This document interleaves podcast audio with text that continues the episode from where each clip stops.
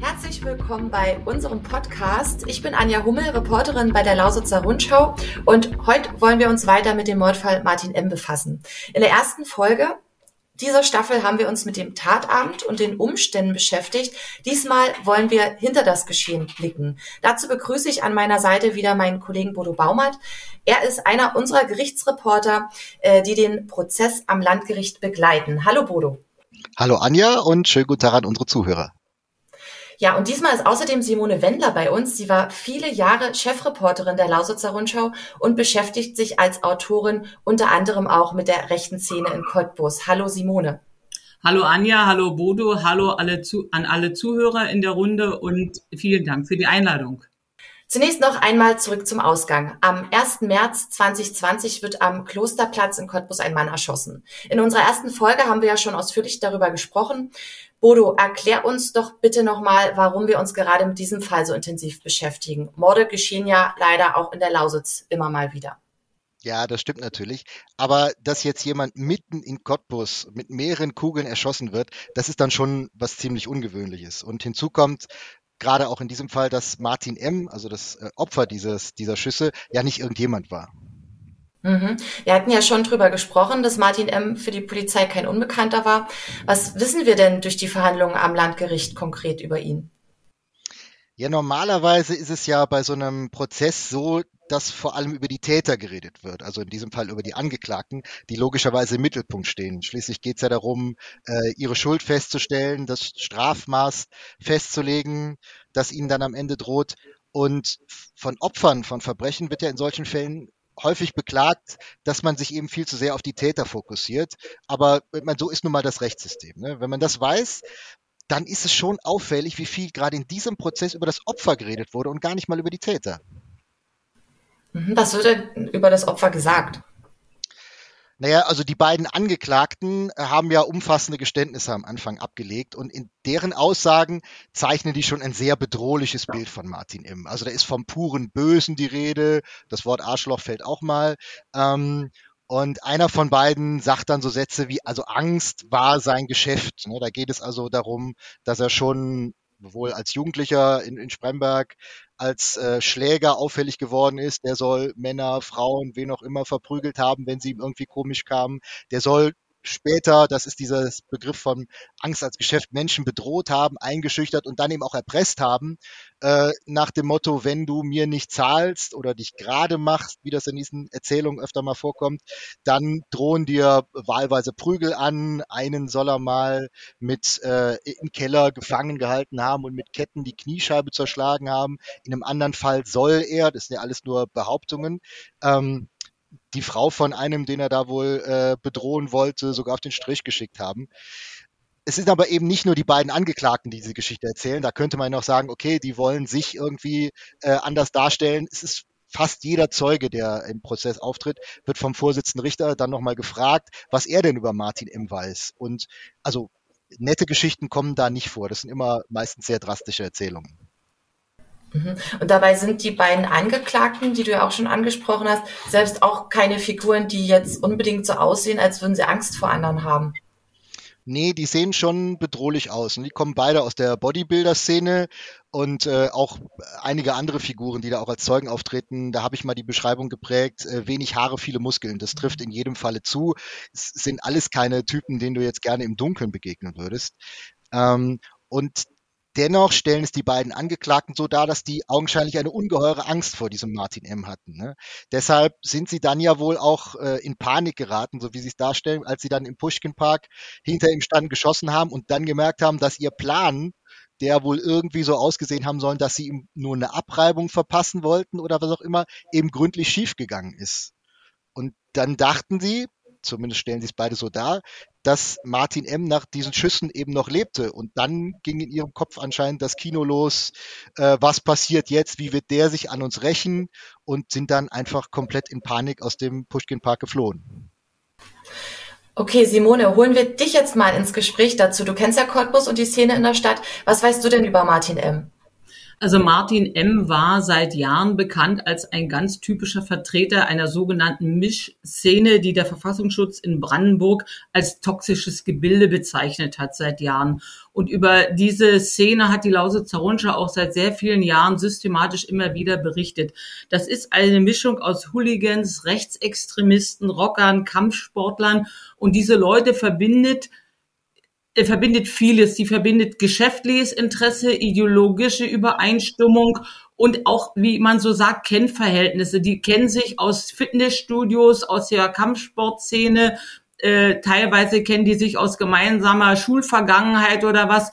Und diese Gruppierung, die weit mehr als 100 Mitglieder offensichtlich hat, die man sich aber eher als losen Zusammenschluss, nicht als etwas mit Mitgliedsbüchern vorstellen darf, äh, die entfalten schon eine gewisse also eine gewisse Eigenständigkeit, indem sie meinen, dass sie hier in Cottbus bestimmte Bereiche in Cottbus und Umgebung einfach kontrollieren und dort sagen können, wo es lang geht. Und Martin M. war ein typischer Vertreter dieser Szene, der gehörte dort auch offensichtlich zu einem engeren Kern einer sogenannten schnellen Eingreiftruppe, gegen die seit 2019 ein separates Ermittlungsverfahren läuft. Gegen Martin M. natürlich nicht. Mit seinem Tod war er aus den Ermittlungen raus. Aber da ging es darum, dass sich eine, eine Gruppe von ungefähr 20 Leuten innerhalb dieser Kampfgemeinschaft Cottbus nochmal zusammengeschlossen hat, die sich vorgenommen hat, unliebsame Personen bis hin zu Journalisten notfalls mit schnellen Aktionen einzuschüchtern, unschädlich zu machen, irgendwie, wenn sie Interessen von Leuten dort im Wege stehen, aus dem Wege zu räumen. Und ähm, das heißt natürlich, Martin M. war alles andere als ein Chorknabe. Der galt auch in diesen Kreisen als jemand, der durchaus gewaltbereit und gewaltfähig ist. Und was jetzt hier in diesem Prozess auch so am Rande auftauchte, das ist die Frage, er hat, war jemand, der äh, offenbar seit Jahren Tilidin eingeworfen hat. Das ist ein äh, Medikament, was quasi Schmerz uns unempfindlich macht. Und seit Jahren wusste man, wenn man sich mit Martin M. anlegte, der kriegt, der, der spürte keinen Schmerz, der ging wie eine Kampfmaschine auf andere los. Er hat natürlich auch im Internet überall mit Fotos und Videos seine Muskulatur dort öffentlich vorgestellt, dass man wusste, der hat also die Fähigkeit, jemand alleine mit seinen Körperkräften wirklich schwerst zu verletzen und zu malträtieren und das kombiniert mit einer durch Medikamente extrem herabgesetzten eigenen Schmerzunempfindlichkeit, das machte diesen Mann extrem gefährlich. Und unterwegs war er in legalen und mutmaßlich auch in illegalen Geschäften. Das geht bei der Szene ohnehin Hand in Hand. Okay, Kampfsportler, Kampfmaschine, du hast es ähm, angesprochen. Äh, was ist denn ähm, über diese Kampfsportler-Szene bekannt, Simone? Kannst du uns da noch ein bisschen mitnehmen? Stichwort Ostritz zum Beispiel. Ja, Ostritz ist ein kleiner Ort an der Neiße in der Oberlausitz und dort gab es über mehrere Jahre immer wieder Kampfsportturniere der rechtsextremen Szene. Kampf der Nibelungen äh, nannte sich das Ganze. Äh, da ist Martin M. aktiv gewesen. Dort ist auch äh, ein anderer Mann, über den vielleicht äh, wir später noch reden werden, der ihn bei der Ein Einschüchterungsaktion, die hier in dem Prozess eine Rolle spielte, begleitet hat, aufgetreten. Das ist so eine ganz typische Mischung. Dort traf sich sozusagen das Who is Who der rechtsextremistischen Szene Dort war äh, eine äh, in Cottbus angesiedelte Kampfgruppe sozusagen äh, der des Labels Black Legion immer wieder unterwegs. Black Legion gehört einem bekannten Neonazi in Cottbus. Das ist eine Mischung aus Kampfsportaktivität. Gleichzeitig verticken die Klamotten dieser Marke Black Legion. Der Mann, über den wir später noch reden, der Kumpel von Martin M., der mit ihm auch hier äh, im Vorfeld dieses, äh, dieser Tötungs, dieses Tötungsverbrechens unterwegs war, äh, der ist als Model dort aufgetreten. Also das ist eine Mischung zum Beispiel von Ideologie, Kampfsport, aber auch Geschäft. Und das ist sehr typisch für diese Szene. Mhm. Also nachweislich ähm, ist Martin M. in der rechten, in der lokalen rechten Szene unterwegs gewesen. Welche Rolle hat er denn selbst als Typ in dieser Szene gespielt?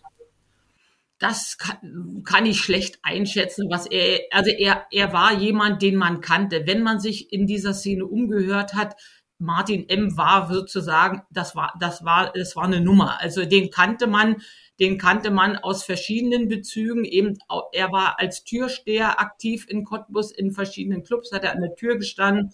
Er hat mutmaßlich auch mit äh, illegalen äh, Mitteln, also Wachstumshormone oder sowas gehandelt. Zumindest ist bei einer Razzia 2009 bei ihm sowas gefunden worden, soweit ich weiß. Er hat versucht, ein legales Geschäft aufzumachen mit so Nahrungsergänzungsmitteln. Dazu ist es nicht mehr gekommen. Äh, aber also das sind so, das sind so die Dinge, was sich bei, was sich bei ihm gemischt hat. Er war auch äh, gehörte auch zu einer Rockergruppierung in Cottbus. Da gibt's Bilder von gemeinsamen Weihnachtsfeiern und anderen Festivitäten. Also er war in verschiedenen Bausteinen dieser Szene wirklich fest verankert und jemand, den man gut kannte, überall. Bodo, du bist nun als einer unserer Gerichtsreporter äh, vor Ort und begleitest den Prozess um den Mordfall. Spielt denn all das, ähm, also äh, die rechte Szene, in der sich äh, Martin M. bewegt hat, auch eine Rolle im Prozess vor dem Landgericht? Nein, also praktisch fast gar nicht. Ähm, da geht's wirklich vordergründig äh, ganz gezielt um diesen Konflikt zwischen Martin M. und Robin K. Das ist einer der beiden, die jetzt als Angeklagte ähm, in diesem Verfahren sozusagen äh, da sitzen. Ähm, und vor, gerade dieser Punkt, was Simone auch gerade schon gesagt hat, ne, diese Nahrungsmittelergänzung, das ist sozusagen der Punkt, wo sich die beiden dann äh, geschnitten und getroffen haben. Ähm, Robin K. wollte sich in diesem Bereich auch selbstständig machen und hatte auch schon Gespräche geführt, ursprünglich wohl in Leipzig, dann ging es hier die Frage, macht man sowas in Cottbus, äh, wollte dann einen Laden übernehmen, wo eben Martin M. auch äh, eine Rolle mitspielte und dann ähm, kommt es zu, zu einem Konflikt zwischen den beiden, der dann möglicherweise auch der Auslöser für den späteren Mord gewesen sein soll. Ein Konflikt. Kannst du uns mehr zu diesem Konflikt äh, erzählen? Was ist das für ein Konflikt?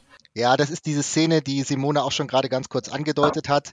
Ähm, hat sich zugetragen einige Tage bevor am 1. März 2020 dieser Mord äh, am Klosterplatz geschehen ist. Und zwar Tatort oder Ort des Geschehens ist in diesem Fall der Ströbitzer Badesee. Nun muss man sich nochmal vergegenwärtigen, wir reden von äh, Ende Februar, also das ist jetzt kein Badewetter, da war logischerweise wenig los. Einsamer Parkplatz, zwei Fahrzeuge, das eine ist schon da, da drin sitzen ähm, Martin M. und äh, sein Kumpel, der gerade auch schon mal kurz angedeutet wurde. Und das zweite Auto kommt, äh, fährt vor, da sitzt Robin K. drin und wiederum sein Kumpel, äh, mit dem er gerne ins äh, Geschäft einsteigen möchte mit Nahrungsergänzungsmitteln. Ähm, Martin M. hatte beide eingeladen, da hinzukommen zu dem Treffen. Und die sind noch nicht aus dem Auto ausgestiegen. Da äh, geht Martin M. schon auf Robin K. los, äh, verpasst ihm erstmal eine und erzählt ihm dann, äh, pass mal auf, du nennst dich hier im Internet Fitnesscoach. Wenn hier einer Fitnesscoach in Cottbus ist, dann ist er das nur, weil ich ihm das gestatte, nach dem Motto. Also hier kann nicht einfach irgendwer was machen, sondern ich entscheide hier, wer das macht. Und du kannst dir jetzt mal bitte überlegen, wie du das jetzt wieder gut machst, so in diesem Sinne. Und dann knallst noch eine, ähm, wohl auch noch ein, zwei andere Schläge, so stellt es zumindest Robin K. dar, dem einen oder anderen konnte er noch ausweichen, aber jedenfalls die blutende Nase und eine Verletzung am Ohr ist in jedem Falle da.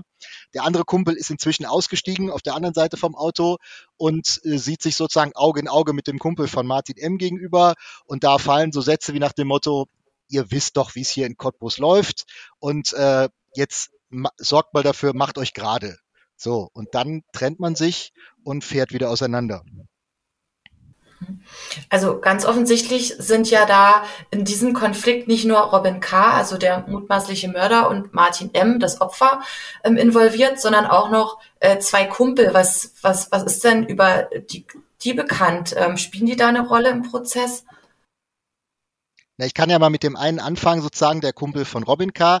Das ist der, der ähm, später auch als Zeuge vor Gericht aussagt. Der ist mittlerweile im Zeugenschutzprogramm.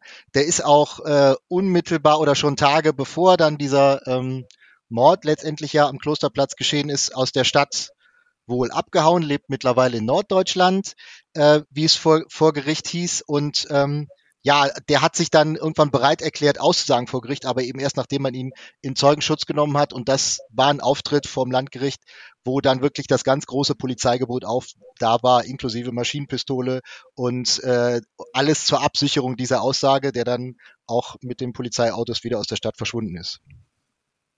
Hm. Und was weiß man über den anderen Kumpel, über den Kumpel von Martin M.? Naja, über den Kumpel von Martin M. weiß man, äh, dass er einer war, der genauso wie Martin M. quasi spiegelgleich in der Szene unterwegs war. Jemand, der äh, extrem aufgeblähte Muskeln hatte, in der rechtsextremen Kampfsportszene aktiv war. Jemand, der als Türsteher äh, in Cottbus gearbeitet hat, es gibt über ihn Hinweise, dass er auch mal so in Kassodienste gemacht hat. Also wenn jemand äh, meinte, von einem anderen Geld zu bekommen, dann hat er diesen Kumpel von Martin M. angesprochen und hat gesagt, pass mal auf, geh mal hin, besorg, mach das mal klar dort für mich und so. Also das war jemand, äh, äh, der alleine durch sein körperliches Auftreten ein hohes Einschüchterungspotenzial auch auf andere ausgeübt hat, ähnlich wie Martin M und seine politischen Verwicklungen im rechtsextremen Milieu sind quasi adäquat. Er ist vielleicht sogar eher noch politisch stärker äh, da grundiert gewesen als Martin M.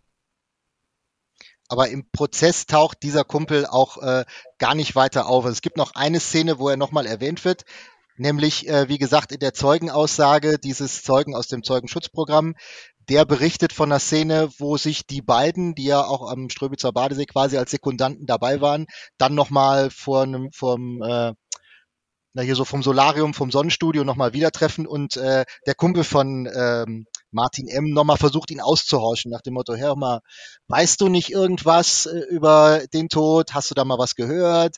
Wenn du was weißt, dann melde dich doch bei mir und wenn du mal einen Job suchst, dann kommst du einfach mal zu mir, da finden wir dann auch schon eine Lösung. So. Aber zumindest nach eigener Aussage hat er sich dem dann nicht weiter anvertraut. Okay, danke euch für die Hintergründe. Also ähm, ansonsten ist diese Szene in dem Prozess aber eher im Hintergrund. Ja, also im Vordergrund definitiv nicht. Das ist wirklich im Hintergrund. Das ist wahr, wie ich jetzt auch schon mal angedeutet habe vorhin. Ne? Die, die Sicherheitsvorkehrungen sind in diesem Prozess schon hochgefahren worden. Und auch wenn man in den Monaten und Wochen nach der Tat versucht hat, bei der Polizei, bei der Staatsanwaltschaft Infos zu kriegen, die waren sehr bedeckt, was sie logischerweise in solchen Fällen mit Verweis auf äh, aktuelle Ermittlungen ja immer sind. Aber das war sehr, sehr vorsichtig. Die haben sich nicht also fast gar nichts getraut zu sagen, eben auch immer aus der Sorge, dass sie den Prozess irgendwie gefährden konnten. Und ähm, es gibt noch ein sozusagen interessantes Beispiel dafür, wie diese Brisanz auch in dem Prozess immer eine Rolle spielt. Der ähm, Verteidiger von äh, Steve M., das ist der zweite Angeklagte, hat äh, nochmal mehrere Zeugen versucht, in den Prozess reinzubringen, und zwar Zeugen, die beschreiben sollten, äh, wie Martin M. mit ihnen umgegangen ist. Und da war einer dabei, der wohl auch mit seiner kompletten Familie aus der Stadt geflohen ist, wie er sagt. Und der wollte selbst für so eine Aussage, auch nach dem Tod von Martin M., nicht nochmal in die Stadt kommen. Also der hat gesagt, wenn Aussage, dann nur über Videoschalte aus einem äh, Gericht in einer, in einer anderen Stadt. Da hat dann das Gericht aber auch abgewunken, weil ein, ein sagen wir, einen sehr verlässlichen Eindruck davon, wer das Opfer der Tat war, haben die nach den Aussagen mittlerweile genug. Da fragen wir nochmal bei Simone nach. Simone hat sich ja als Chefreporterin intensiv mit der rechten Szene auseinandergesetzt. Simone, lass uns doch nochmal an deinem Hintergrundwissen teilhaben. Ist Cottbus wirklich so ein gefährliches Pflaster? Man sieht sehr schön an dem, was Bodo gerade erzählt hat, worin das Problem besteht, dass einfach diese Szene relativ groß ist, relativ klar strukturiert, sehr stabile Netzwerke sich dort äh, ausgebildet haben und die ein solches Bedrohungspotenzial auf andere Menschen ausüben können, dass die sich hier nicht mehr in die Stadt trauen, dass Leute sich nicht trauen, Zeugenaussage zu, äh, Aussagen zu machen, dass selbst über den Tod von Martin M. die anderen ringsrum immer noch so eine, ein, ein Angstpotenzial verbreiten, dass es eben zu diesen Zuständen kommt, wie Bodo sie gerade geschildert hat.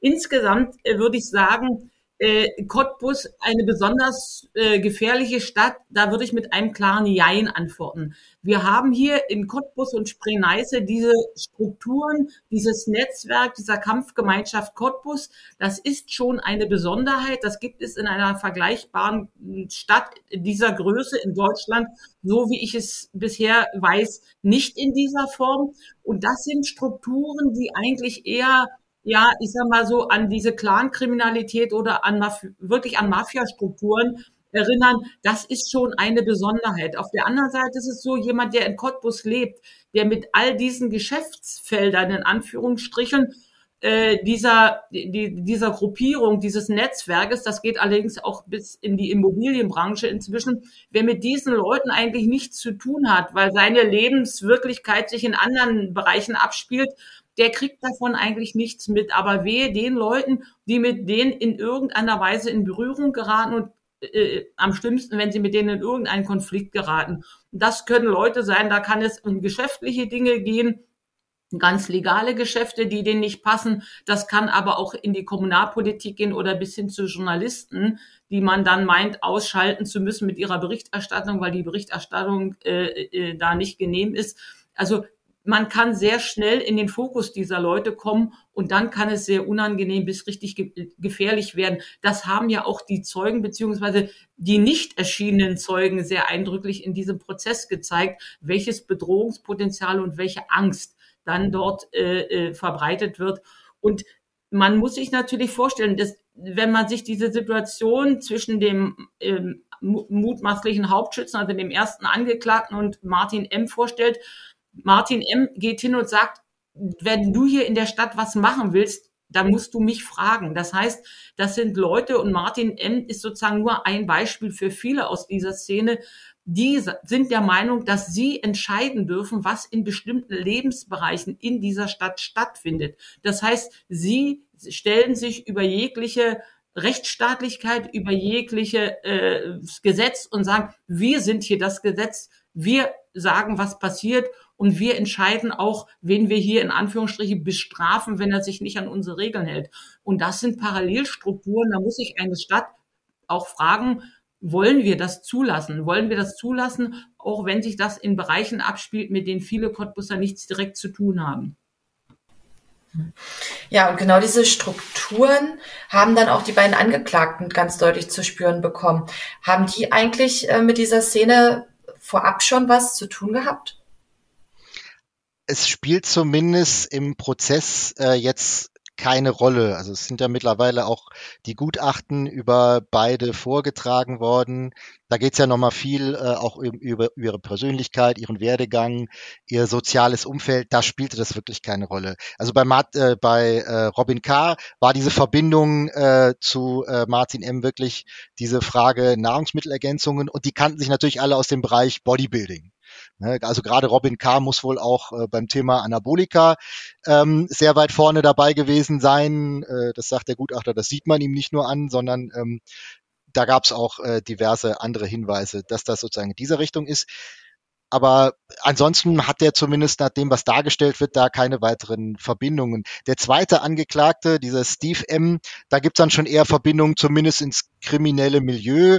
Also der soll laut Gutachten so ein äh, gewiefter und äh, Profi-Kleinkrimineller gewesen sein. Also da gibt's einen anderen Prozess am Landgericht, da geht's um eine Einbruchserie in Cottbus. Der muss sich wohl mit, über solche Einbrüche ganz gut seinen Lebensunterhalt verdient haben. Muss wohl auch Handlanger für andere gewesen sein, wobei auch da relativ äh, offen blieb, was das denn für äh, kriminelle Dienstleistung war, die er da für andere übernommen hat. Ähm, er selbst hat wohl gegenüber dem Gutachter gesagt, außer Menschenhandel und Prostitution sei da alles dabei gewesen. Aber auch das wurde nicht weiter ausgeführt. Zumindest das explizit gesagt wurde, hier gibt's Verbindungen in irgendeiner Form. Das kam alles nicht vor und hat in diesem Verfahren bis zum jetzigen Zeitpunkt, und wir sind jetzt kurz vor den Plädoyers, keine Rolle gespielt. Simone, wenn ich dich noch mal persönlich fragen darf, du hast es ja auch angesprochen, ähm, du warst als Reporterin, ähm, äh, hast, hast da sehr investigativ auch darüber berichtet, über die äh, Szene, über die rechte Szene in der Lausitz. Ähm, welche Erfahrungen hast du denn persönlich als Journalistin mit diesen Strukturen gemacht? Ja, ich will da jetzt nicht ins Detail gehen. Ich habe da auch äh, meine persönlichen Erfahrungen mit Bedrohungspotenzialen gemacht. Das war nicht immer einfach. Äh, teilweise habe ich dann auch wirklich die Hilfe der Polizei hinzugezogen hinzuziehen müssen, um äh, hier halbwegs sicher mich in der Stadt noch bewegen zu können. Äh, inzwischen ist das Geschichte und ich hoffe auch, dass es dabei bleibt. Also ich kann nur sagen, es ist keine schöne Geschichte. Es ist nicht schön, wenn man merkt, dass diese Leute einem wirklich quasi an, äh, an die Jacke wollen, äh, das ist sehr, sehr unangenehm, um es ganz charmant auszudrücken. Und ich kann mir auch vorstellen, dass Kollegen, die jünger sind, die Kinder haben, äh, dass die da sagen, ich äh, nehme ich fasse da gar nichts an, ich recherchiere da nicht, das ist mir alles viel zu gefährlich, ich will kein persönliches Risiko eingehen.